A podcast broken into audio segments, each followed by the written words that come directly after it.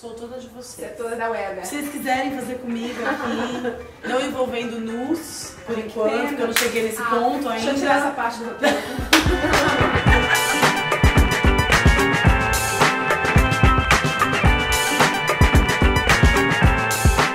Oi, tudo bom? Eu sou Rafa Capai e esse é o já amado por toda a internet desse Brasil VQV Convida, ou Vamos Que Vamos Convida, uma série onde eu converso com gente foda que me inspira e te inspira sobre assuntos que nos interessam, na verdade, bate-papo aqui com gente muito legal, enquanto você também pode escutar daí e participar. Então, já pode participar enquanto a gente vai fazendo papo aqui, vai colocando seus comentários, porque a conversa só termina ou só começa com você participando também. E hoje eu tenho prazer, Flávia Melissa. Que cheguei uma hora antes! Mas tá tudo certo.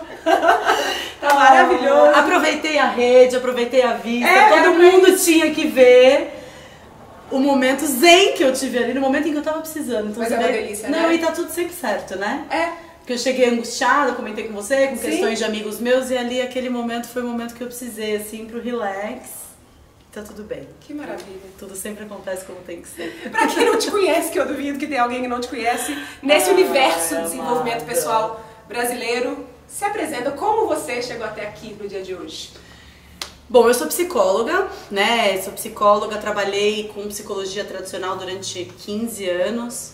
E num determinado momento da minha vida em que eu percebi que eu precisava aprofundar um pouco os meus processos para dar conta de quem eu estava sendo naquele momento, né? Então eu fui morar na China, estudei medicina chinesa, comecei a meditar e comecei, enfim, a viver transformações que é, causaram grandes transformações nas minhas relações, né? Então, aquela galera com quem eu andava, aquela galera de virar à noite, muito louca na balada, de repente não entendia mais, né? Ficava, to- teve até uma reunião de cúpula das amigas muito preocupadas porque eu tava acordando antes do sol nascer pra meditar e alguém devia estar fazendo essa lavagem cerebral comigo, né? Então, é, foi um momento de muita solidão, né? E nesse processo eu descobri o YouTube, descobri é, youtubers de outros países com quem eu comecei a fazer amizade.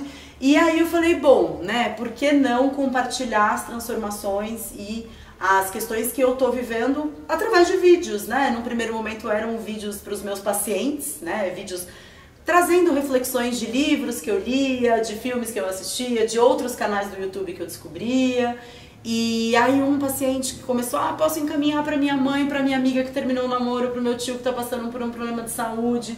E aí os vídeos se tornaram públicos e a coisa foi crescendo sempre desse lugar de transbordamento dos meus próprios processos. Então, eu sou uma psicóloga de formação, mas na verdade eu sou o meu grande objeto de estudo, né? E eu acho que isso de alguma forma foi me aproximando das pessoas ao longo dos anos, porque eu acho que assim, ser humano é que nem casa de tijolo.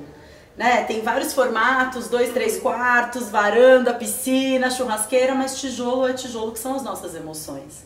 né? então eu acho que quando você compartilha de algo que você vive, né, outras pessoas se sentem possibilitadas e permitidas, né, a viver aquilo que elas estão vivendo em termos de emoções. Então acho que é isso que acaba me trazendo aí é, para mais perto da galera, né, compartilhar as nossas próprias percepções e as nossas vivências. Vou né? querer falar especificamente desse momento de transformação é, daqui a pouco, mas queria voltar um pouco antes, assim. Hum. É, eu sempre tento tentar buscar se É. existia na Flávia criança, na Flávia adolescente, um É. pouco disso que você faz, desses porquês que te movem hoje. Você consegue fazer Totalmente. essa conexão? Totalmente, Rafa. Eu acho que eu nunca fui uma criança muito padrão, assim. Quando eu era criança, por exemplo, eu lembro de situações, assim, eu não lembro exatamente com quanto, quantos anos de idade, mas assim, é criança, né, menos de 12, 13 anos, conversando com meu pai na varanda da casa de praia em Ilhabela, olhando para as estrelas e, e falando, cara, é muito injusto que um dia eu vá morrer e eu vou esquecer de tudo isso, né? Então, é, eu acho que eu como criança, eu tenho né, um histórico que até foi algo que me aproximou muito de você, vendo com você compartilhar o seu processo de autoaceitação. Eu, eu sempre tive questões de peso que marcaram assim, a minha vida desde muito pequena, né? Então eu não era aquela criança mais popular na escola, eu não me destacava pela, enfim, pela desenvoltura, pela popularidade, né? Eu acho que a minha forma de de me destacar de alguma forma era através de ouvir os outros, de conversar com os outros. É, então aquela turminha se juntava para falar mal de alguém, eu era aquela que falava, poxa gente, mas peraí, também tem um outro lado. né? Poxa, tudo tem seus dois lados. E, exatamente, eu acho que eu sempre tive uma empatia muito grande com as pessoas desde criança. Acho que foi, foi meio que naturalmente que eu acabei escolhendo estudar psicologia, psicologia. em função disso. Uhum. Né? Mas eu consigo perceber, assim, né? Até porque nesses processos de autoobservação a gente sempre acaba resgatando, Sim. né? Na infância, na adolescência, aquelas sementinhas que hoje estão germinando. E eu acho, assim, que a minha infância, ela guarda vários núcleos, assim, que acabaram se desmembrando e acabaram se desenvolvendo para coisas que existem hoje na minha vida, com certeza. É, e aí, esse momento dessa, dessa transformação pessoal aí que você passou, essa hora que você colocou esses vídeos no YouTube, eu imagino que você não tinha a mínima noção do que isso Nenhuma. viraria, ou pretensão de que virasse o que virou. Não, né? Não, e, e, e é até uma coisa engraçada, porque eu acho que nós somos todos muito mentais, né? Uhum todo mundo, né? A nossa Sim. sociedade nos estimula a ser muito mental. E eu, eu sempre gosto de brincar assim com as pessoas, falando, poxa, a gente fica tentando dar conta de todos os problemas e de todos os desafios que a gente vive através da mente, né? A uhum. mente fica ali, ah, então se eu fizer isso, eu vou fazer aquilo, tentando controlar o mundo, né? Sim. E aí eu sempre gosto de, usar, de fazer esse exercício comigo mesma, né? Pega uma máquina do tempo, volta pra 2012, que foi quando eu comecei a gravar os vídeos pro YouTube. Uhum. Aí fala pra essa Flávia, né? Olha, daqui a seis anos, né? Agora, né? Vai fazer seis anos o canal. Você vai estar tá casada, com um filho assim, morando não sei aonde, trabalhando com o que você trabalha dessa forma. Agora usa aí a sua mente para traçar um caminho entre onde você está hoje e essa realidade que eu tô te dizendo que você vai ter daqui a seis anos a minha mente nunca teria sido capaz de traçar essa rota, né? Sim. né? Como as coisas foram Sim. acontecendo. Emocionada. Porque é assim, né? A gente fica tanto querendo. Se me dissesse, acho que a primeira coisa que eu ia pensar assim, nossa, internet, então eu preciso fazer um curso, né? De alguma coisa relacionada a dominar essa, ter essa expertise, né? De trabalhar com tecnologia. E não, né? As coisas, quando eu acho que elas é, vêm desse lugar de transbordamento, elas vão acontecendo no seu próprio ritmo e é muito lindo isso, né? É muito lindo. E você primeiro, então, colocou esses vídeos como privados? Sim, eles eram. Imagina se eu ia colocar como público, gente. Nunca! e aí. Morria de medo da opinião das pessoas. E aí foi Olha muito só. louco, porque o que, que aconteceu? Esses vídeos eles estavam no privado e até aconteceu uma situação bem significativa assim, porque foi um momento da minha vida em que eu tinha acabado de abrir um consultório novo, num espaço novo, com um aluguel caríssimo. E nessa mudança de endereço do meu consultório antigo para o consultório novo, muitos pacientes deixaram de ir, porque São Paulo você muda às vezes Sim. do quarteirão, a pessoa já não consegue mais continuar com a mesma Sim. rotina de antes, né? E aí nesse processo eu me vi com muito tempo livre né? É, e comecei a gravar os vídeos nesse tempo livre. Então eu ia pro consultório com uma malinha, tipo, cinco partes de cima, né? Porque o vídeo só aparecia daqui uhum. pra cima, pra não parecer, né, pros meus pacientes que eu tava gravando tudo um uhum. atrás do outro. E com, quanto mais eu gravava vídeo, menos os pacientes iam na terapia.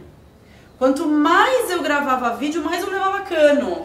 Então eu falava, cara, tem alguma coisa acontecendo, né? E, e teve uma situação específica em que, assim, os cinco pacientes que eu tinha para atender na semana, né? Desmarcaram todos num espaço talvez de meia hora, assim. E eu tava na Sociedade Taoísta, que era na Liberdade, aqui em São Paulo, que eu tava frequentando, fazia as meditações gratuitas de segunda-feira. E nesse dia eu tava na Sociedade Taoísta e eu lembro que eu desliguei o meu celular, assim, eu vi as mensagens, desliguei o celular, entrei na sala do altar e respirei assim e olhei para aquelas é, para aquelas divindades que não são, né? Tem as representam, né, aspectos nossos, na verdade. Uhum. eu lembro de ter feito essa entrega assim. Eu falei: "Meu, eu vou parar de nadar contra a correnteza. Se for para eu ter paciente, eu vou ter. Se não, me mostra o caminho que eu sigo. Tanto faz qual seja, só me fala, eu não vou mais tentar fazer do meu jeito, eu não vou mais tentar controlar a situação, só me mostra em que, em que direção que eu tenho que caminhar, que eu caminho. E naquela noite, eu tava na bancada da, do quarto, na casa da minha mãe, onde eu morava na época, e o meu celular brilhou assim, em cima da bancada. Era a minha primeira paciente pedindo para compartilhar o vídeo com uma amiga que tinha terminado um relacionamento. E aí a mesma coisa aconteceu três vezes naquela semana, assim, sabe? E eu, só depois que eu tive essa, que fiz essa, né? Nossa, mas então eu falei, me aponta o caminho que eu sigo. Sim. E as pessoas começaram a pedir para compartilhar os vídeos. Eu lembro quando eu tornei o primeiro vídeo público. E eu entrei num atendimento. E uma hora e meia depois, tipo, 300 pessoas tinham assistido. Caramba! E eu falei assim, cara, quem são essas pessoas? Quem são essas pessoas? Da onde elas estão vindo, né? Compartilhei no YouTube, no Facebook, na minha página. E de repente a coisa começou a, a ir assim no crescente e, e, e, foi muito. Eu brinco, né, que eu sou a youtuber que foi descoberta no supermercado, assim, que nem aquelas modelos do Rio Grande do Sul que são descobertas no supermercado, na farmácia.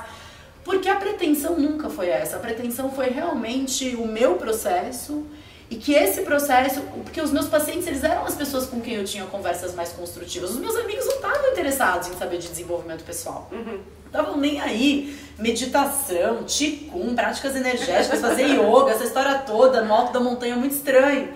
E os meus pacientes foram as primeiras pessoas com quem eu compartilhei, né? Então eu sou muito grata a esse período da minha vida, essas pessoas, muitos deles, depois que eu parei Te de guiaram atender, pra esse caminho, né? com certeza se transformaram em amigos que eu conservo até hoje.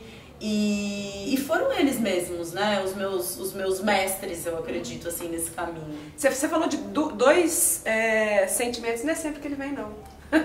Ei, eu tinha visto! Oi! É, você falou de dois é, sentimentos bem, bem característicos, assim, dessa exposição, desse desejo de expressão, é, desse, até do empreendedorismo em si, que é o medo e a intuição. Sim. Né? Uhum. É, como é que você lida hoje com essas duas coisas? Assim, é uma grande dificuldade das pessoas e muitos dos que estão assistindo a gente é caramba.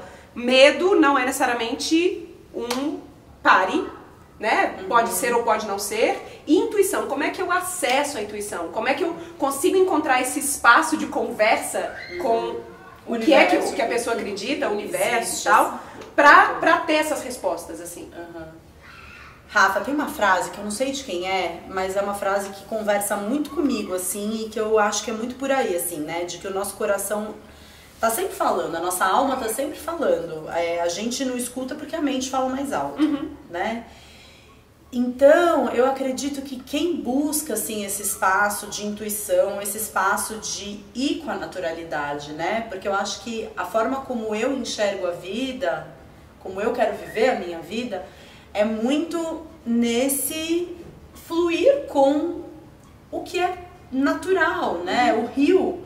Eu gosto sempre de, de, de me espelhar assim nesses exemplos da naturalidade, porque eu acho que o rio, ele não briga com as curvas do Não caminho. tem pressa, né? Ele vai no ritmo dele. E se caiu uma árvore oferecendo bloqueio, o problema não é a árvore que caiu, porque se o rio tiver volume, ele passa por cima. Se ele não tem volume, ele fica ali ganhando volume, uma hora ele passa por cima, né? É, o rio não tem medo de se transformar em cachoeira, porque ele sabe que o destino final dele é o oceano, né? Então, eu acho que nesse caminho de buscar essa, esse, esse flow mesmo na vida, a gente precisa aprender a aquietar essa mente que é fruto de condicionamentos variados, que é fruto de toda uma sociedade que é articulada pelo medo, né? É aquilo que mais move as nossas atitudes é, é o medo. A gente essa, essa febre da febre amarela de todo mundo indo em posto de saúde, mães com filhos durante quatro horas. É medo, né? Não que a gente não tenha que vacinar os nossos filhos, não é esse o ponto, mas quando a gente conseguir entender que o que está movendo as nossas ações é o medo. Eu acho que no mundo do empreendedorismo, a gente tem esse medo, mas e se não der certo? E se é, eu não conseguir o retorno daquilo que eu estou investindo? Ou e se eu não conseguir fazer parceria? Esse e se sempre orientado pelo medo, eu acho que essas vozes do medo que falam com a gente, elas são excelentes professoras de todos os condicionamentos que a gente sofreu na nossa vida. E um processo, seja meditação, seja uma atividade física que você pratica, alimente o corpo no mesmo lugar, seja um processo psicoterapêutico ou terapêutico de qualquer espécie, eu acho que aprender a dar esse, sabe, esse sossega pra mente, porque o Gustavo Tanaka, que é um amor, um grande amigo meu, ele, ele tem uma frase que é maravilhosa, que o universo está sempre apontando sinais. A gente que está com os olhos fechados, né? Se você não assistiu, assiste o papo dele aqui, que foi muito legal. Então, porque ele vai. O universo, a existência, o todo, o nome que você quiser, Deus, whatever. Tem uma linguagem. Uhum. Vai dando sinais, né? Mas é que enquanto a gente viver aqui orientado pelo medo, a gente não consegue, porque a gente não vê as coisas como elas são, a gente vê as coisas como nós somos, né? Então, eu acho que esse processo é um processo muito de reconexão com o coração, com aquilo que faz sentido pra você. E eu tô vivendo isso na minha vida nesse momento, porque quando eu entrei, né, então tá, tá, YouTube, milhares de assinantes, milhares de seguidores, e aí meu filho nasceu em 2015. E de repente eu falei, eu não quero colocar ele numa creche com três meses de idade, então eu vou criar um produto para internet que vai ser pago, né, é, num valor que eu considero confortável para mim cobrar, né, para eu cobrar e para as pessoas pagarem. E foi assim que nasceu o Portal Despertar. E aí, nossa, marketing digital, não manjo nada desse negócio. E aí eu É preciso outra. fazer mastermind, eu preciso fazer network, aí eu preciso fazer sei lá o quê, colecionadora de cursos online, né? Porque é esse curso, aquele curso, aquele. E aí, de repente, eu senti que teve uma desconexão. Sabe? Com o que eu queria. Ah, não, mas você primeiro precisa a dor do seu avatar. Quem é o seu avatar? Você precisa ter definido. E, cara, meu avatar ele não existe, porque eu tenho desde adolescentes que me seguem. Os, o- o- os, é, eventos ao vivo de lançamento do meu livro era uma maluquice, porque vinha assim, adolescentes de 17 anos prestando vestibular. Nossa, eu me identifiquei totalmente com o seu livro, seu livro sou eu. Vinha senhorinha aposentada de 70 anos. Nossa, eu me identifiquei totalmente com o seu livro, seu livro sou eu. Então, assim, é, eu acho que é muito fácil a gente se desviar desse caminho do coração. Qual, qual prática que você, enfim, é, que você pratica? O que que, o que que alguém que está nesse espaço de desconexão pode começar a fazer para tentar encontrar essa conexão consigo mesmo e com, com esse fluxo Uhum. maior? É, é tão incrível, né? Porque tudo realmente é perfeito, né? Tudo realmente é perfeito. A gente pode passar dias sem comer, menos dias sem tomar água, mas a gente não consegue ficar mais do que três ou quatro minutos sem, respirar, né?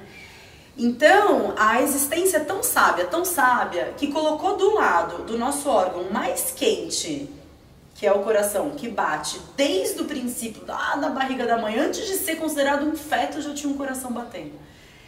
Colocou o órgão capaz de acalmar esse coração, que é o pulmão. Né? Então, ao lado do órgão mais quente, a gente tem o órgão mais frio do corpo, porque tem contato direto com a temperatura exterior através da narina, da, né, da, da- das narinas e da traqueia. E é um órgão que, se você inspira, o coração acelera, se você expira, o coração se acalma. Existem vários aplicativos hoje em dia no próprio celular de biofeedback em que você vai inspirando junto com aquela borboleta que abre as asas. Quer, dizer, é, tá do lado do coração o órgão responsável com a capacidade de acalmar o coração, que é o nosso pulmão, né? Então, respirar. Eu faço muito isso. No momento em que eu tô percebendo ali que eu me desconecto e aí eu tô na frente do computador, do, do computador com 10 abas do computador abertas, o celular na mão. Né? O que, que eu ia fazer mesmo? Né? Eu ia mandar um WhatsApp, eu ia gravar um vídeo, o que, que eu ia fazer, né? Para, fecha os olhos, mãozinha no coração, mãozinha no abdômen, respiração diafragmática. É, é imediato. É. É imediato, né? Então eu acho que a gente não percebe como a gente respira ao longo do dia. Mas a gente não precisa perceber. No momento em que a gente perceber que a gente está fora desse centro, a ferramenta é a respiração. E tá à nossa disposição a qualquer momento. E essa entrega que você falou que você fez no momento ali do, do, do centro taoísta, como é ela?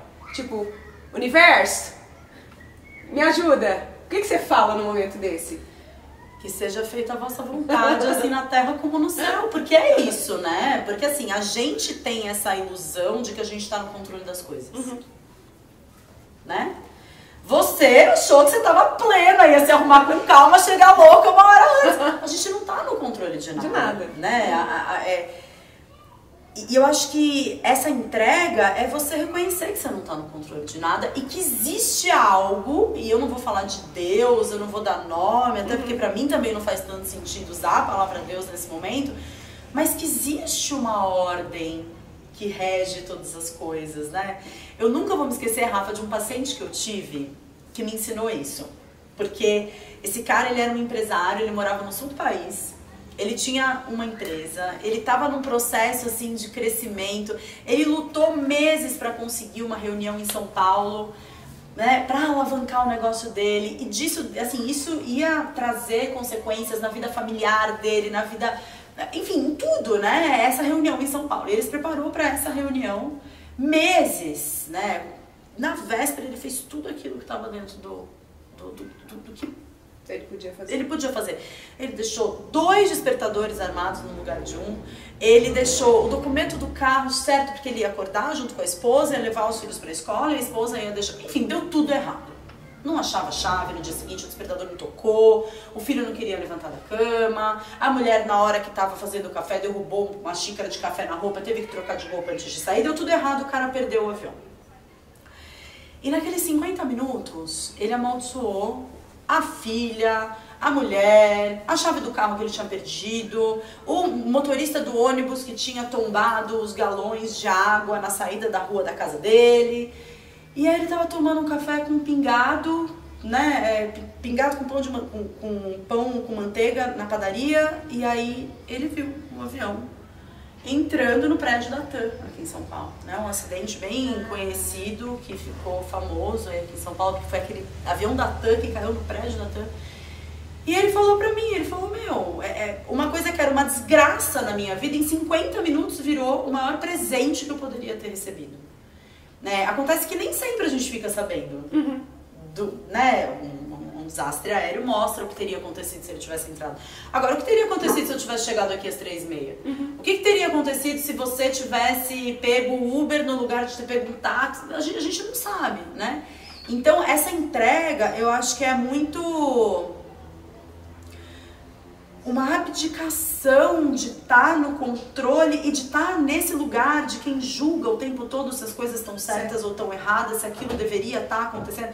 Hoje, com a minha mente de hoje, né, 2018, eu olho para trás e falo, nossa, mas que simbólico. Quanto mais eu gravava vídeo, mais tempo eu tinha para gravar vídeo. Uhum. Na época, tava dando tudo errado, né? Porque eu tinha que estar, o meu modelo de sucesso e não é um sucesso aos olhos dos outros, era um sucesso de como eu ia me sentir bem dentro da minha vida, era atender 10 pessoas por dia, uhum. né? É, e o mais louco de tudo é que eu fui muito panguá, porque eu, eu, eu falo isso, eu falo, cara, eu, tonta, né? Porque eu nunca gravei um vídeo pensando em conseguir é, paciente pro meu consultório, Rafa. Nunca! Que bom! Às vezes eu falo, puta, que anta, né? e que bom, né? Puta merda, né? Mas, mas é isso, assim, né? Uhum. Eu acho que quando a gente. A gente precisa ter cuidado também com essa mente que tudo, tudo precisa ter uma finalidade, né? Então, é, tudo que. Qualquer ação que você tiver tem que ter um tem que estar amarrada com uma ponta. E eu acho que foi isso que nesses primeiros dois anos de vida online me desconectou um pouco de quem eu era, sabe? Porque tudo que eu fazia, de acordo com os mentores e com as pessoas com quem eu me relacionava, não, mas você, você, você vai fazer isso, mas como que você vai ganhar alguma coisa? Não, eu não quero ganhar nada, eu vou ganhar de outras formas, né? Eu não essa espontaneidade, eu acho que esse flow, assim, esse fluxo mesmo é o que a gente deve perseguir o tempo todo. Né? Aí uma pessoa mais cética, como eu, mentira, que qualquer você, um... é mesmo, Rafa? Eu sou virgem. Ah, gente, por isso. Virginiana, gente, não, tem que sistematizar, planilha. Mas calma. Aí a pessoa chega uma hora antes. Ascendente, ascendente em peixes. Ah, tá bom. Já vai, dá uma equilibrada. Um pouquinho. Lua em aquário. Ah, não, gente, vou embora. Lua em aquário eu me recuso. Eu sou cercada de aquarianos. Não, o aquário ele leva para um lugar muito sutil de percepção das coisas, muito fluido, né? Mas, te ajuda, Lua. Mas, pois é. E aí, existe essa, essa cisão. Ah, então, se eu vou fluir, eu não vou colocar energia em nada. Uhum. Sabe assim? Então, uhum. ou eu tô fluindo completamente, uhum. deixa a vida me levar, ou eu tô essa pessoa controladora que coloca energia, que sabe o que quer e que vai atrás. Como é que a gente encontra esse caminho do meio da energia criativa, da energia do trabalho, uhum. mas ao mesmo tempo sem tanto controle? Mas é porque eu acho que é só aonde que tá o controle, né? Porque quando você tá no, na vibe do controle, da realização, você tá tentando controlar o que tá fora de você. Né? E eu Legal. acho que quando você vai pro flow, Você tá... Você tá, na verdade, controlando a sua própria mente. Legal. De julgar que o que tá acontecendo tá errado, devia estar tá acontecendo uma outra coisa, né? Então eu acho que na verdade o caminho do meio é um caminho em que você tem consciência do que se passa dentro de você, você tem consciência de que a sua mente julga tudo o tempo todo, você tem consciência de que muitas vezes talvez esteja acontecendo o maior presente da sua vida e você está chamando aquilo de problema. E aí ele se desdobra, se desenrola e lá na frente ele mostra que ele veio ser a maior bênção da sua vida. O, né? o mais difícil é nesse momento mais cagado de todos é a gente aceitar, né? Quando eu conheci o Ricardo, ele tinha um tumor no cérebro. Né? O nosso primeiro ano de relacionamento foi marcado por um tumor no cérebro. Eu entrava em desespero todas as vezes que eu ligava para ele não atendia o telefone. Falava, pronto, morreu, né? É, e, e hoje, se ele não tivesse tido tumor no cérebro, a gente nunca teria se conhecido. A partir do momento em que a gente se colocou na rota para resolver o problema do tumor do cérebro, apare... ele estava sem plano de saúde, hein? Caramba. Apareceu o médico, apareceu o hospital, apareceu tudo. Ele operou a cabeça numa segunda-feira. Na sexta ele estava em casa. Cinco dias depois ele estava em casa. E as coisas foram acontecendo de uma forma que, que assim, é... ele fala, ele fala, eu sou grato por esse tumor. Uhum. Porque sem ele a gente não teria se conhecido. E de fato não teria, porque foi aí que ele começou a rever a vida, acho que eu vou começar a cuidar mais da minha saúde, vou fazer meditação. Mas é na hora que a gente tá cagado, né? Ó, orai e vigiai. Não é vigiar a vida alheia, né? Uhum. Mas se você sabe que você tem uma tendência, você precisa atuar sobre essa sua tendência. E seja essa tendência qualquer coisa. Uhum. Pensar demais, comer demais, falar demais, dar demais para as outras pessoas, cuidar demais. Tudo aquilo que está em desalinho na nossa vida, a gente sabe que está em desalinho, né? Sim. Volta pro meio. Legal, né? Tutorial de trança, gente. Separe seu cabelo a olho nu. Vai que vai, que uma hora dá certo. E se não der certo, a gente joga assim de ladinho, finge que tá. Deu, é style, né? Pronto, é assim mesmo, é bagunçadinho, pronto, só pra liberar a nuca. é, gostaria também. É, você falou de uma, de uma outra coisa aí, né? Desse business e dessa energia do trabalho que às vezes desconecta a gente com o que de fato a gente deseja. Assim. Uhum. É, eu acho que eu sempre tentei trabalhar numa linha de empreendedorismo que fosse suportar a expressão interna e a expressão criativa, né? Uhum. O empreendedorismo como uma plataforma de transformação pessoal e não uhum. é, alguma outra coisa. É, e aí eu queria, queria te ouvir falar sobre isso, porque também, ao mesmo tempo, existe muito preconceito como se espiritualidade e dinheiro não pudessem andar uhum. juntos, como se espiritualidade empreendedorismo, ter uma empresa, fazer coisas acontecerem, não pudesse uhum. andar junto, assim. O que, uhum. que, você pensa sobre uhum. essas coisas e como é que você busca esse equilíbrio? Porque eu sei que você busca porque você empreende pra caramba. Sim, mas eu era a rainha dessa crença, Rafa. É? Era, era. Eu tinha muita dificuldade de imaginar é, viver disso que eu faço. Tá. Hum. Primeiramente porque, como eu te falei, começou como um hobby, né?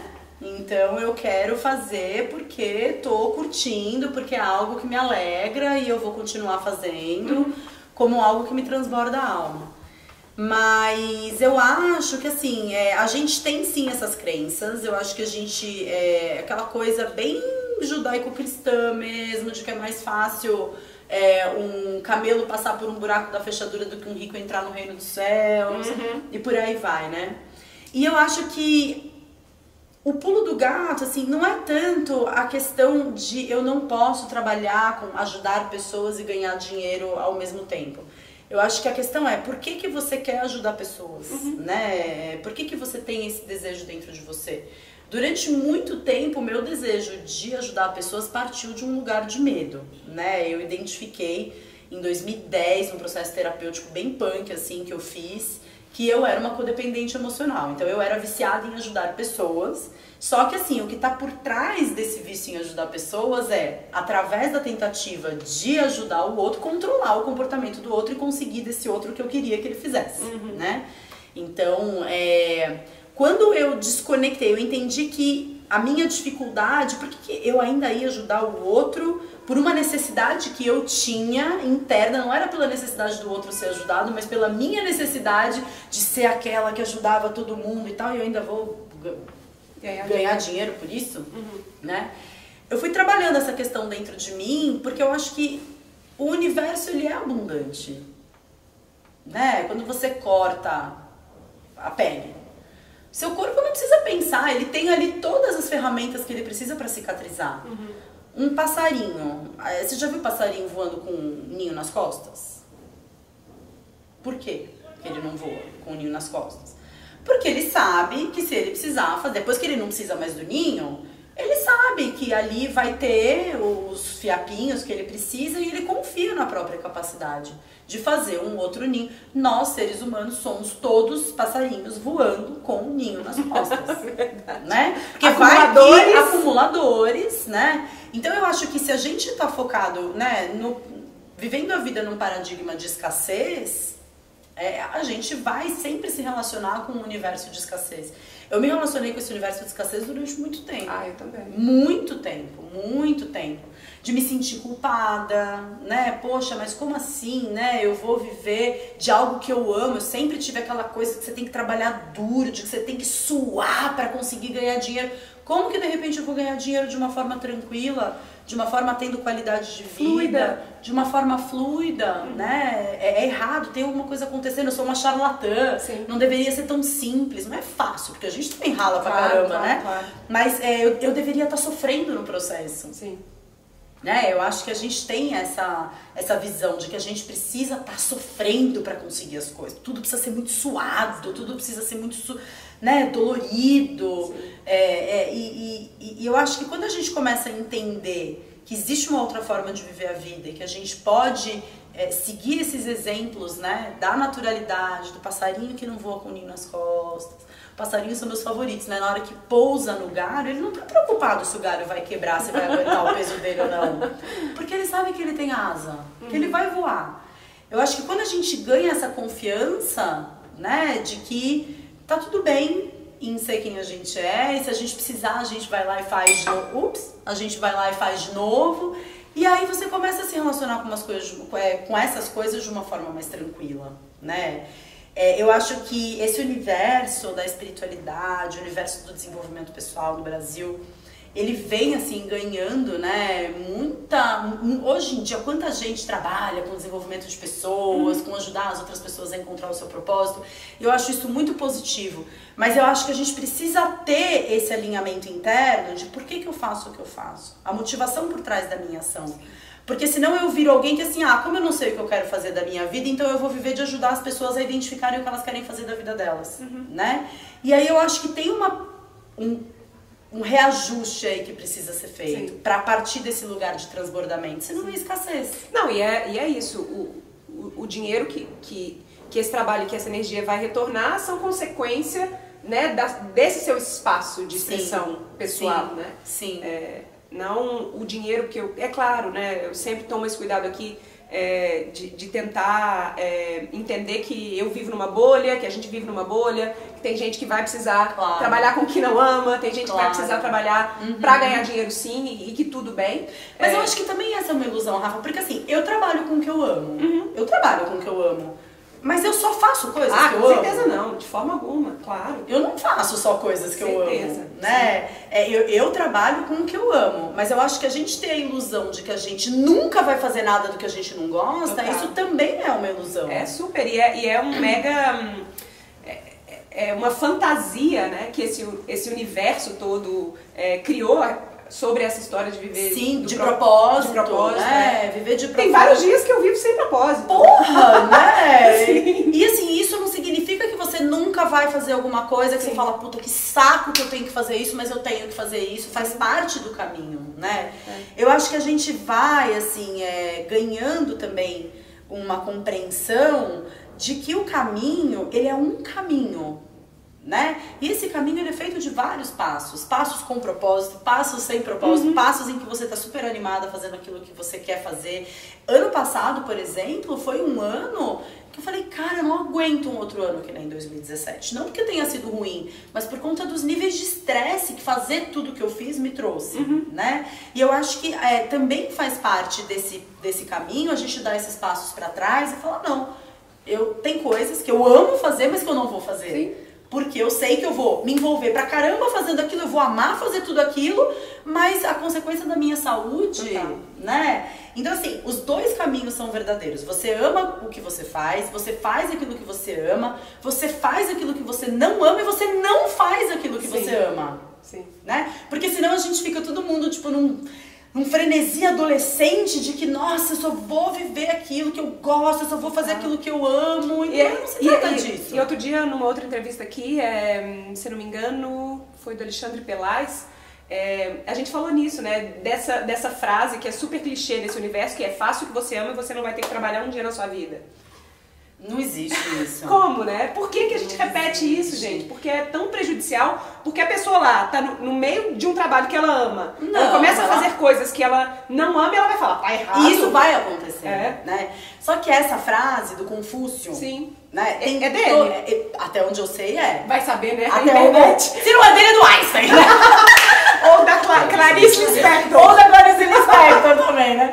Mas assim, eu acredito que seja de Confúcio, né? Uhum. É, e essa frase tem tudo a ver com o que Confúcio foi o criador da burocracia, né? Então ele tinha dentro do sistema chinês lá uma atuação, ele que, que é, a frase dentro é engraçado isso, a gente pega uma frase Tira de dentro contexto. totalmente fora É. de contexto e joga pra qualquer um, né? É. Trabalho, porque o Confúcio chamava de trabalho não é o que a gente chama Total. de trabalho.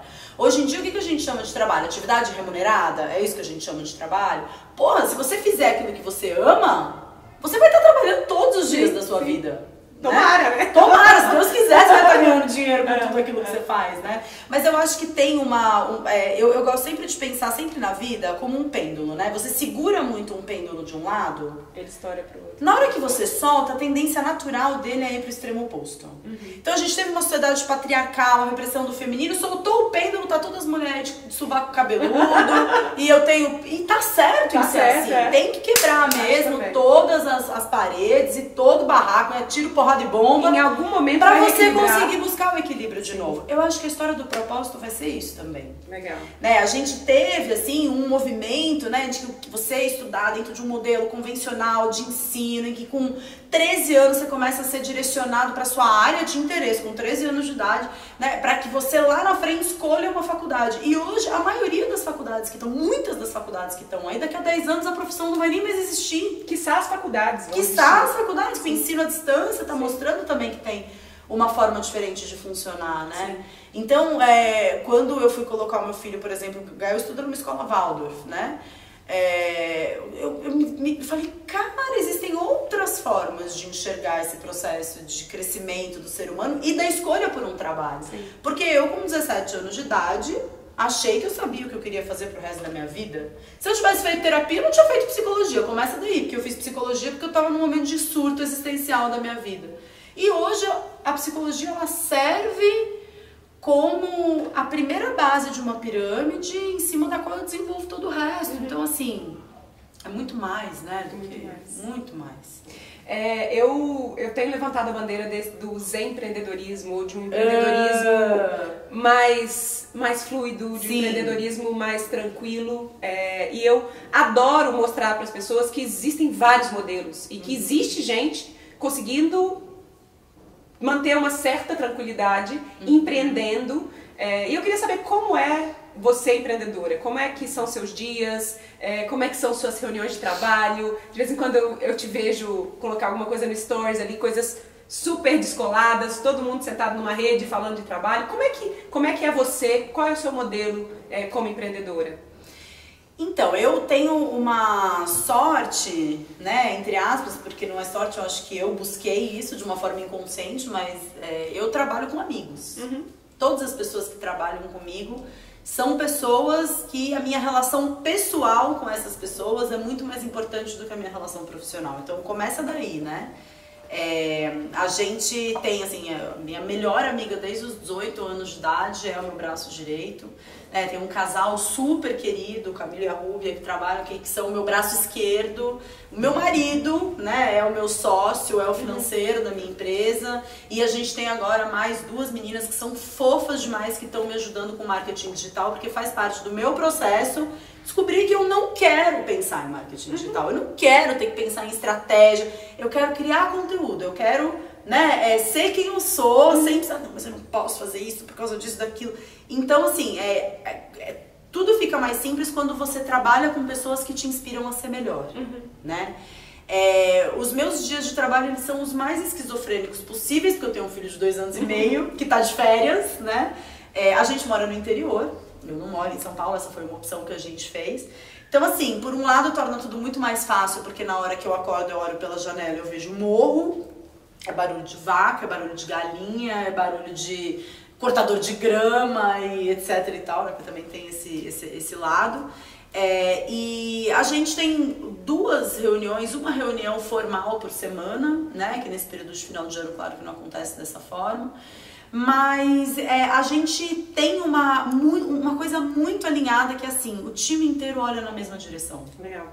As nossas reuniões tem sempre filho junto, tem sempre um que chora, tem sempre uma interrupção, porque para todos nós a família é prioridade, né? Para todos nós é, a gente tem muito essa coisa de que aquilo que eu faço, eu faço para poder ter a vida que eu quero ter. Né? Não adianta nada você construir um castelo e você ser prisioneiro num sótão dentro desse castelo. Uhum. Né? Então, é, eu acho que algo que a gente tem é, entendido também é que a gente não faz sentido você é, fazer tanta coisa, ajudar tanta gente, né? É, criar tantas possibilidades para outras pessoas e a sua vida ser uma merda, você Opa. ser estressado, você ter milhares de questões de saúde que você não tem tempo de se cuidar. Eu fui diagnosticada ano passado com uma síndrome do intestino irritável, que é totalmente uma questão emocional por conta de estresse.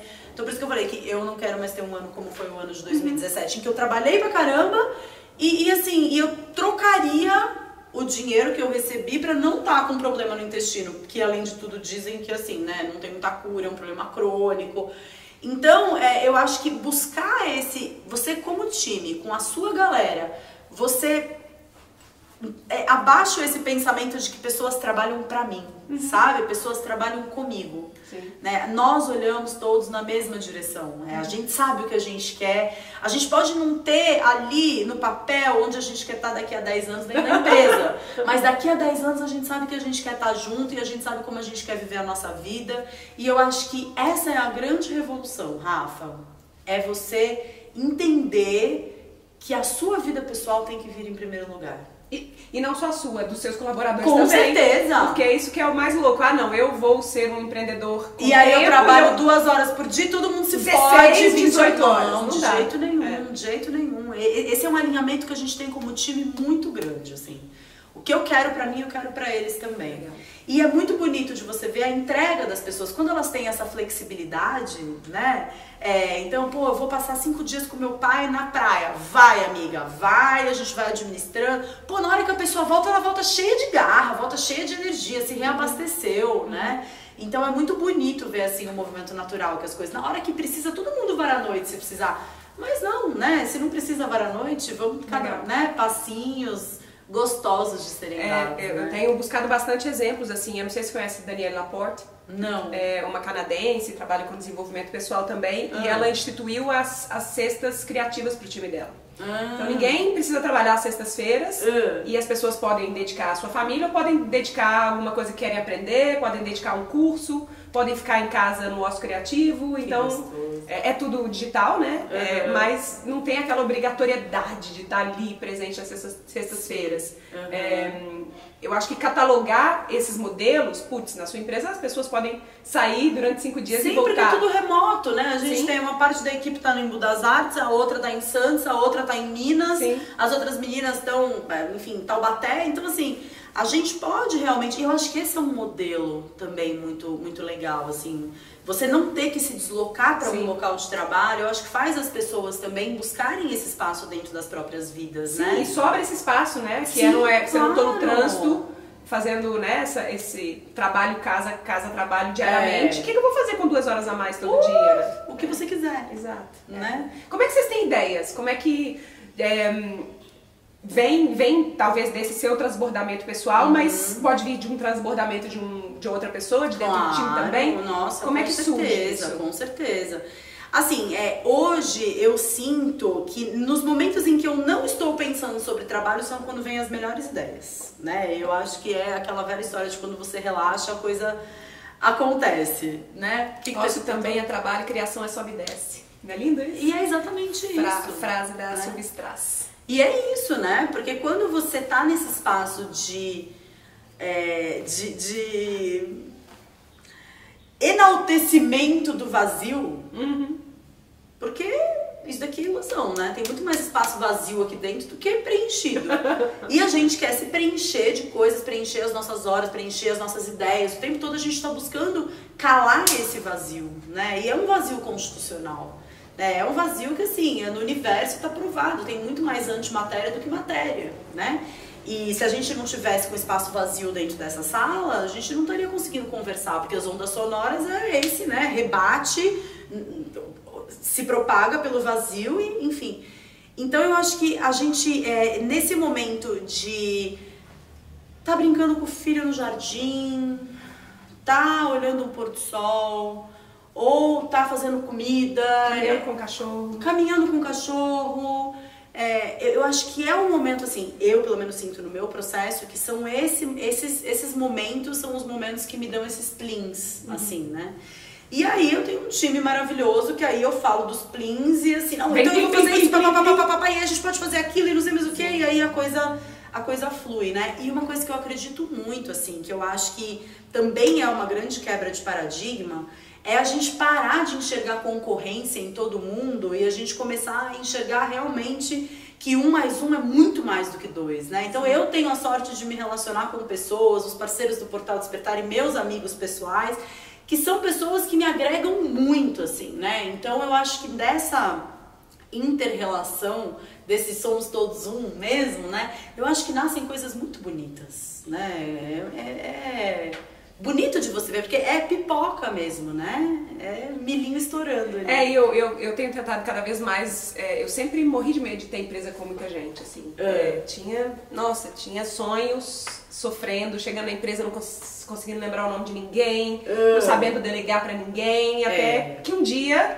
o caminho me trouxe para isso. Não foi uma coisa que eu estudei, assim. E, e eu ainda sofri um pouco com isso, mas eu tenho percebido uma coisa muito bonita que é como criar uma empresa que seja uma plataforma de desenvolvimento pessoal, sabe? Uhum. É, a Espaçonave começou como uma plataforma do meu próprio desenvolvimento e hoje eu tenho visto que todos nós estamos lá aprendendo, todos nós estamos virando pessoas diferentes, uhum. nos relacionando, aprendendo uns com os outros, então é como qualquer rede, né? Ou sim, familiar. Sim, ou, sem dúvida. Sem Agora, dúvida. e marido? O que, que você aprendeu nesses dois anos? Quantos anos vocês estão trabalhando juntos? Ai, Três? Não, que a gente está trabalhando junto já faz mais tempo, faz uns quatro anos. Quatro anos? A gente vai fazer cinco anos juntos. O Ricardo, assim que eu comecei a namorar com ele, ele já começou a. Porque é muito comum com casais criativos ou empreendedores digitais, enfim, de as pessoas se associarem ou com, em familiares ou, ou marido. No meu caso, marido trabalha comigo, minha irmã trabalha comigo, é minha sócia, então assim, uhum. é muito comum isso, né? Sim. Só que é claro, como qualquer relação, precisa de, de cuidados e a gente vai aprendendo, assim. O que, que você uhum. aprendeu nesses anos? Olha, eu acho que assim, a minha maior dificuldade, assim, porque eu acho que os aprendizados vêm realmente das dificuldades, né? E a minha principal dificuldade, eu acho que no trato com o Ricardo principalmente, é porque eu sou a realizadora. Uhum. Eu sou aquela que vai e faz, então tá, então a gente vai fazer isso, é daquele jeito, tem que fazer isso, isso, isso, e faço um checklist e vamos organizar. Então, assim, segunda-feira. O Ricardo, ele é o criativo, ele é designer, ele é um artista, o Ricardo, uhum. né? E ele tem um tempo diferente do meu, né? Porque eu sou muito mais rápida, né? Opa! Eu e o Ricardo, a gente. Eu senti uma certa. eu e o Ricardo, a gente é muito assim. É, ele é o yin da relação e eu sou o yang, uhum, né? Sim. E ele age muito nesse backstage para que eu possa fazer as coisas. Ele tá muito nesse backstage. E, e, ele é muito tranquilo, ele é muito calmo, ele é muito paciente. E eu sou a. Vamos fazer, vamos acontecer, tem que fazer isso, não fez isso ainda. E ah, como assim? Terceira. E ele lá, Buda. Né? Eu acho que você conviver quatro anos com tumor no cérebro ensina alguma coisa, né, pra pessoa, né? Então. Então eu, eu acho que a minha maior dificuldade de trabalhar com o Ricardo é porque a gente se encaixa tanto porque os opostos se complementam, né? Que a minha dificuldade é, peraí, para eu lidar com ele, eu preciso estar num outro nível de vibração. Eu preciso buscar essa frequência mais tranquila que existe dentro de mim para conseguir estabelecer um diálogo. Porque eu falando aqui 30 mil ideias por segundo, ele nem entra, né? É, é, é perda de tempo, né? Então eu acho que a, eu acho que é sempre isso, né, Rafa? As nossas dificuldades de relacionamento com as pessoas é sempre porque para você conseguir se relacionar com outro de verdade, né, você precisa buscar uma posição empática em relação a esse outro. Uhum. E eu acho que a gente tem muito pouco treino para isso, né? A gente tá sempre nesse exercício da mente de que alguém tá certo, alguém tá errado, então se o meu jeito é o Desde certo, sempre aprendendo a competir e não sempre, colaborar. Sempre. Eu acho que essa é uma mudança de paradigma muito grande, né? Você conseguir sair do seu espaço de eu estou certa e eu sei como o outro deveria agir, para você conseguir buscar esse lugar do outro que existe dentro de você e conseguir se relacionar e falar desse lugar é o maior desafio de todos, né? É, e na nossa relação, especificamente do Ricardo, a gente ainda tem uma questão que é um filho. Uhum. Que a gente trabalha em casa e tem um filho, né? É, então, conciliar não só o papel de trabalhar junto no business, mas trabalhar junto na criação desse filho e muitas vezes no malabarismo que é, né? Porque é, eu tô dando uma aula, o Ricardo ele tá fazendo dele aqui, aí opa, o Gael chamou aqui, aqui no pratinho que tá caindo, você, vai lá e levanta, né? Então eu acho que é, é esse encaixe de personalidades, de jeito de administrar as coisas e de tempo, né? Eu acho que é, por isso que eu acho, eu acho que para trabalhar junto o casal ele precisa estar tá muito olhando na mesma direção é, para entender que quando um precisa ajudar o outro, não é porque um tá errado e o outro tá certo, mas porque juntos a gente vai mais longe e vamos lá, então eu vou fazer por você. E a gente muitas vezes é numa política de contenção de danos, né? Então, qual é a necessidade mais urgente? É eu fazer o que eu tenho que fazer ou você fazer o que você tem que fazer? Ah, ah é você fazer o que você tem que fazer. Então, beleza. Então agora vira a chavinha, agora é Flávia mãe eu fico com o Gael durante os dias que forem necessários para você terminar aquilo que você precisa fazer, né? Então eu acho que é esse. Pera, deixa eu aquietar um pouco, né? Sair daqui, vir para um espaço de. Tá tudo bem, vai dar certo. Sem querer. Não, o meu jeito de agir é o certo, o seu é o errado. E eu tenho certeza que ele vai usar isso contra mim na primeira oportunidade que ele. Fazer o quê, né? Lembra que você falou pra Rafa isso? tá frita agora. Com provas documentais. Ele vai ficar com o, o vídeo no Capricorniano, assim. gente. Capricorniano vai saber até um minuto do vídeo que eu disse isso. Muitas mulheres da minha audiência me pedem, Rafa, Fala mais sobre empreendedorismo materno. Não tem como eu falar, porque eu não posso imaginar o que é a vida de uma mãe empreendedora. Eu não consigo nem imaginar, porque a vida de uma empreendedora já, já é essa vida meio louca que a gente tem que o tempo inteiro tá pensando nessas contingências para manter o corpinho são e a cabeça Sim. sã. Uhum. Como é empreender sendo mãe, assim? O que é que o que, é que você acha que é o mais precioso desse processo todo e o que, é que é mais difícil, que talvez seja o maior desafio disso? Eu acho que o mais precioso é você ter o potencial, não que a gente consiga fazer isso, né? Mas você ter o potencial e a capacidade de priorizar o que é prioridade, né? Então, assim, Muitas vezes eu me pego numa determinada situação, num determinado momento ali, ou com o celular na mão, fazendo alguma postagem, alguma coisa que eu. Ah, passou o tempo, eu preciso fazer sempre, né? Tirando alguém da forca, porque esse é o meu modus operandi normal. é funcionar como se alguém sempre tivesse, dependendo da vida com de mim. Com exceção de hoje, você chegou uma hora mais cedo. Com exceção de hoje, que eu cheguei uma hora mais cedo, tá vendo só? Sempre existem. Vai saber o que teria acontecido se eu chegasse aqui às três e meia. Mas é, eu acho que às vezes eu me pego, né, nesse momento já, ah, o que, que eu faço? E eu falo, e aí eu, o Gael, mamãe, você brinca comigo? Mamãe, você viu meu carrinho? Mamãe, olha só, meu carrinho tá voando. Mamãe. eu acho que esse é o maior desafio, assim, sabe? É você, peraí, mas o que, que é a minha prioridade? Por que, que eu tô fazendo o que eu tô fazendo? É porque eu quero, eu, Flávia, quando escolhi empreender, eu escolhi empreender porque eu não queria perder tempo de qualidade ao lado do meu filho. Eu não queria é, não estar junto com ele quando ele andasse a primeira vez, quando ele falasse a primeira vez. Essa foi a minha escolha. É, não queria colocar ele numa creche, queria ficar com ele em casa. É, então, eu acho que o maior desafio é ao mesmo tempo a maior preciosidade, né?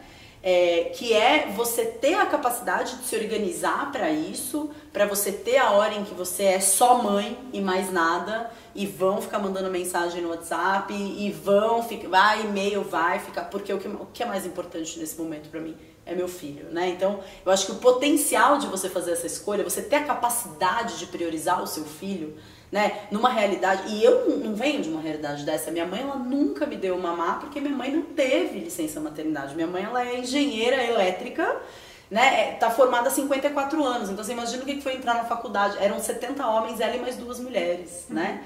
Então ela nunca me deu o peito, nunca me deu de mamar, porque com 84 dias de vida ela voltou a trabalhar, né? Quando... Então, é, eu acho que eu cresci querendo fazer diferente, entendendo as razões dela e os motivos dela ter agido como ela agiu, é, mas querendo fazer diferente, né? Querendo experimentar algo diferente, né? Então, é, essa potencialidade de receber um convite, que nem agora há pouco, recebi um aniversário de uma amiguinha do Gael da escola num dia de semana ao meio-dia. Eu vou estar tá lá, né? Eu vou estar tá lá, vou levar o Gael, vou estar tá com ele.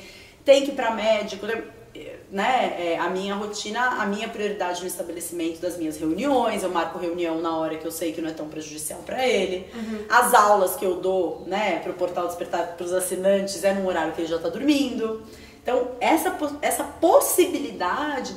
Agora, o maior desafio é você fazer, você permitir que a exceção vire regra, né? E aí ah, não, a criança tá chorando, mas eu tô no WhatsApp, ou mamãe brinca comigo, não, eu preciso gravar um vídeo, eu preciso fazer alguma coisa. É, porque também é muito fácil, né? Você se perder e quando você vê, o Gael tá com dois anos e meio, gente, parece que ele nasceu ontem, o tempo real. Hoje eu entendo aquelas tias velhas, sabe? Menino, como você cresceu! Eu falo, cara, é.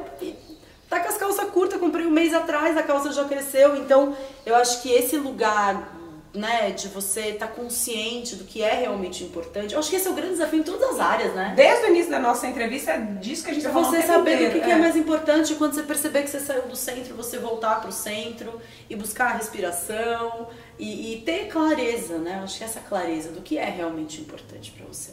Quais são as suas principais ferramentas para fazer isso? Você já falou da meditação, é exercício físico, o que, que é que recentemente a Renata Capai, que é terapeuta, teve aqui hum. e com a gente, se quiser assiste aqui em cima e ela falou das armas que ela tem, né, das, das ferramentas que ela usa, FT, a meditação. Quais são as suas ferramentas que você usa para manter-se equilibrada? Meu, a primeira coisa de todas que eu tô descobrindo, essa é uma descoberta muito recente, por incrível que pareça, é sono. Meu, você dormir bem não adianta você meditar, você comer bem e fazer atividade física. Sim. Se você não tiver esse defrag do sistema, né, é, não, não existe. Então, esse dormir bem, para mim, significa criar uma atmosfera propícia para o sono, em que algumas horas antes de dormir eu não como, eu procuro estar tá sempre assim, fazer a última refeição do dia, pelo menos duas horas antes do horário de dormir, tomar um chazinho à noite, ir nutrindo atividades que são cada vez mais introspectivas. Eu agora e o Ricardo, agora que terminou o Bates Motel, graças a Deus eu assisti a quinta temporada, a gente tá montando quebra-cabeça. Então, assim, Gael dorme, a gente liga uma musiquinha, de vez em quando toma uma taça de vinho e fica montando quebra-cabeça. Deu 10 horas da noite, é cama. Tá. Cama. Né? Então, esse hábito do sono, de você não estar tá na cama com o celular, porque a gente sabe que essas telas, né, essa luz azul que eles chamam que é a única é, frequência luminosa que não existe na natureza, né, que é artificial, inibe a produção de melatonina, né, que enfim é a substância ligada ao hormônio do sono. Então, nutrir um, um, um hábito de sono saudável, para mim, está sendo assim A base de tudo. Rafa, muitas coisas que eu sempre peguei assim, tipo, ah, isso é da minha personalidade, eu sou mais grossa, eu sou inquieta, eu sou impaciente. Não, eu só tava dormindo mal. Sabe? Porque Sei, também é uma coisa que eu descobri com dois anos e meio de maternidade, né? Porque agora que eu ganhei, eu dormo a noite inteira. Então eu tive assim. é, uma privação de sono durante muito tempo, que eu nem percebi que eu tava tendo. Mas hoje eu vejo como eu consigo reagir mais calmamente a um problema, porque eu tô dormindo melhor. Então essa pra mim é a condição sine qua non. E é grátis, né? Não tem que fazer nada. É só organização. É, e, e- se conscientizar desse processo. né? É, orar e vigiar, né? Então acho que isso é uma, para mim assim é top one, assim, sabe?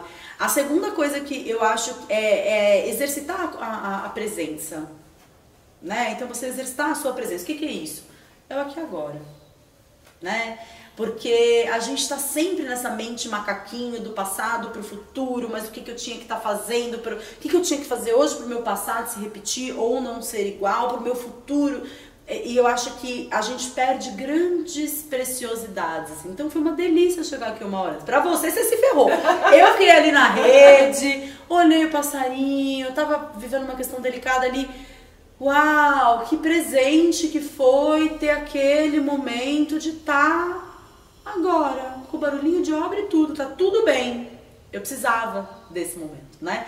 Então, é, exercitando o presen a presença. Pode ser através de uma meditação, pode ser através de alguma atividade em que você consiga fazer com atenção plena, é, cozinhar prestando atenção no que você tá falando, ouvindo mantra. Eu sou muito dessas, assim, sabe? Então, o que, que a gente vai fazer agora? A gente vai catar cocô do cachorro no jardim? Então, caga. Vem cá, Gael. Vamos procurar. E tá presente ali, porque qualquer coisa pode se transformar numa meditação.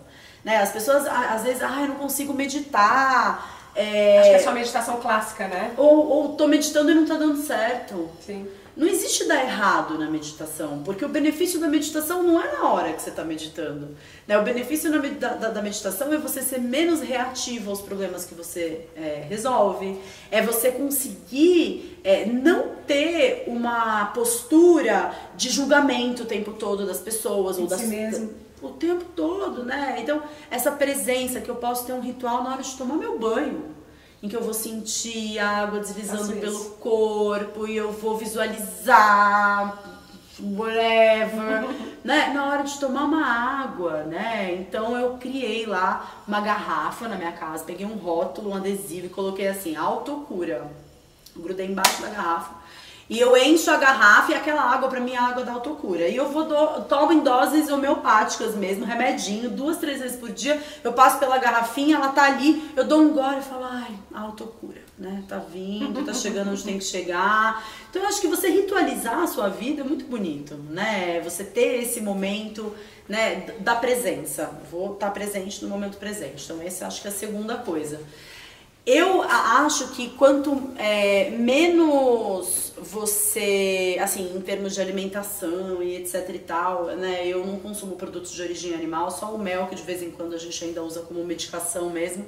Mas eu acho que quanto mais é, é, vibrante for a energia que você coloca pra dentro do seu corpo, né? é, a pessoa não precisa parar de comer carne, né? Mas só aumenta o nível, aume- aumenta a quantidade de frutas, de comidas vivas, de coisas coloridas, né? Você ter também essa, essa, esse cuidado, porque você é o que você come. Só o fato de você diminuir a quantidade de coisa que você compra em, em, Industrializado. em caixas, pacote. pacotes, já vai fazer uma grande diferença. Com né? certeza, né? Totalmente diferente você comprar ali um leite de coco no mercado que dura dois anos se você não abrir a porcaria da garrafinha. E se você compra o coco, bate o coco, o coco, o leite de coco tá ali, aquilo é o gosto, né, do, do leite de coco. Então eu acho que trazer essa, essa presença, assim, também para aquilo que você tá ingerindo é muito importante. E mexer o corpo, né, porque o corpo não gosta de ficar sentado Sim. o dia inteiro. E aí, busca aquilo que faz sentido para você Sim.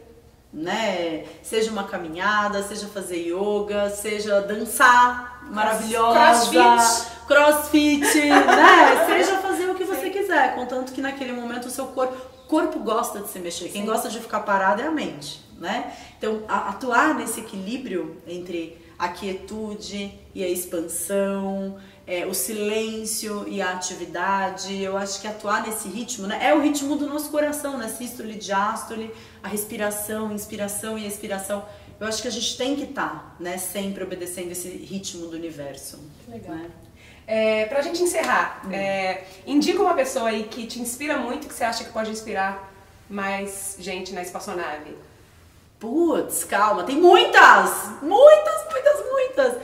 Fernando Belato, você já falou com ele? Não. Ai, lindo, lindo. Uma pessoa também que tem muito a agregar, muito Legal. a agregar, uma pessoa muito querida, que desenvolveu uma técnica de mente e corpo, né? Enfim, ele era um publicitário, artista marcial, faixa preta no jiu-jitsu e cansado da competição, ele criou um método lindo chamado ODGI, o Despertar do Guerreiro ah, Interno. Já ouvi falar assim. Ele é discípulo do Prembaba, foi um método desenvolvido sob orientação do Prembaba. É uma pessoa linda, fica Legal. aí a dica pra galera conhecer. E já, já rola de, de procurar nas internet aí? Já, Agora certeza. é a hora do seu jabá, o que, que você tá aprontando, como é que a galera pode saber ainda mais de você, das coisas que você é, cria? Então, a gente tem o Portal Despertar, uhum. né, que a gente apelida de Netflix da espiritualidade, né, onde as pessoas podem encontrar conteúdos relacionados a essa vibe, uhum. que é a vibe aqui do nosso papo, né. São vídeos, áudios, podcasts, aula, aulas ao vivo comigo, gravadas com parceiros, uhum. e-books, audiobooks e mais um monte de coisa, né? Então a gente tem é, duas grandes aberturas do portal Despertar por ano. A gente acabou de sair de uma agora, mas ela costuma acontecer sempre nos meses de junho e de dezembro.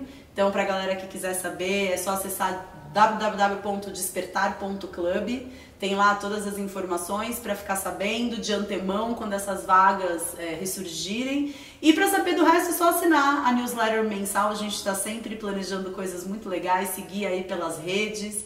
Lá no site floriamelissa.com.br tem lá como se inscrever para Não, e você tem um monte de conteúdo incrível, Tem gratuito. muita coisa. Tem muita coisa. É muito gostoso, né? Tá nesse lugar assim. Eu, eu fico muito feliz. Tô assim. entregando esse monte de coisa, Tô né? Tô entregando e o Portal Despertar, ele é realmente algo que eu acredito muito, assim, porque é um valor super acessível e é o próximo passo da jornada, né? Então, ah, mas não posso acessar. Não precisa assinar o portal, tá tudo tá nas redes sociais, três, quatro postagens por dia, tá no YouTube, tá no blog do site que é aberto.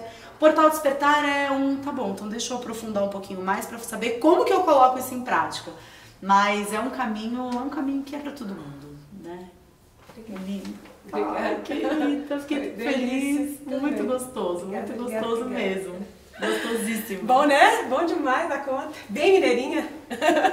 Esse foi o VQV Convida com Flávia Melissa. Se você não tem como você não estar tá inspirado. Então, agora é a hora que você vai deixar o seu comentário aí. O que, que é desse papo que fez mais sentido para você? Onde é que você enxerga a conexão entre espiritualidade e empreendedorismo, né? Estamos querendo te ouvir. Eu vou estar pessoalmente nos comentários. Está super convidada também a dar uma passada aí. E ó, assina minha mensagem de bordo também, porque além disso tudo que você está vendo aqui, eu também conto outras coisas e crio outras coisas, mas é só por lá, por e-mail. Tá bom? Um beijo, câmbio desligo. Ai, você vê! Ah, eu quero ir embora mais! Manda o Ricardo embora! Vou ficar aqui comendo pão de queijo vegano! Quer decolar sua ideia e transformar paixão e talento em negócio? Então fica de olho porque a nova turma do programa online Decola Lab começa em breve. Para ser avisado em primeira mão, acesse www.decolalab.com.br. Te vejo lá!